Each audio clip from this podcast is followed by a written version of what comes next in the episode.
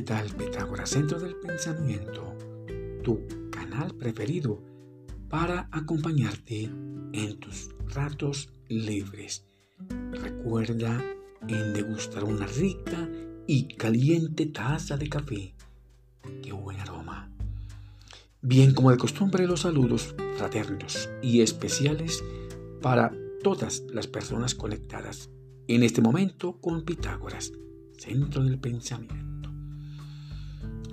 Te pregunto, ¿qué tiempo permanece allá en el cielo? ¿Quién despega de este plano físico? Bien, debido al funcionamiento operativo del karma, cada uno tiene un cierto tiempo de estadía en este plano físico, para gozarlo, para disfrutarlo. Que al agotarse este tiempo resulta sumamente difícil de prolongarlo y continuar en este plano físico.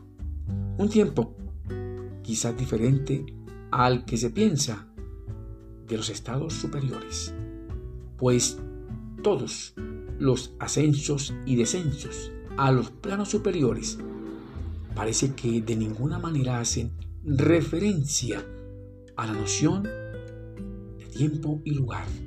Únicamente se habla de aumento o el decrecimiento de la semejanza de las propiedades interiores de la persona con un ser superior. Ahora bien, hablando metafóricamente, una subida a un plano superior podría ser imaginada como aquel estallido de placer, de dicha y de optimismo. ¿Qué tiempo permanece en el cielo el que despega? Una pregunta que puede ser contestada con respecto a nuestro tiempo terrenal y planteada por aquellas personas que aún gozan del tiempo trasegando en este plano físico. El tiempo cuyo verdadero significado es muy complejo y ambiguo para poder definirlo, pues existen demasiadas teorías acerca de él. Me atrevería a decir que el tiempo es una simple percepción de lo que los sentidos observan desde el interior hacia lo exterior, es decir, en el entorno que es al mismo tiempo mental. Otros conceptos se desprenden del concepto del efecto que percibimos de las vueltas que da la Tierra con respecto al Sol muy importante en su orden y fundamental la precedencia, la continuidad y la duración de los momentos percibidos por este fenómeno que a simple vista es tan natural y tan positivo. Dicen los que saben que el tiempo que pasa en los planos superiores, en verdad, si es que existe, no sería el mismo al que tenemos al que transcurre en este planeta. Y tampoco, por cierto, con respecto al tiempo como es concebido por el alma.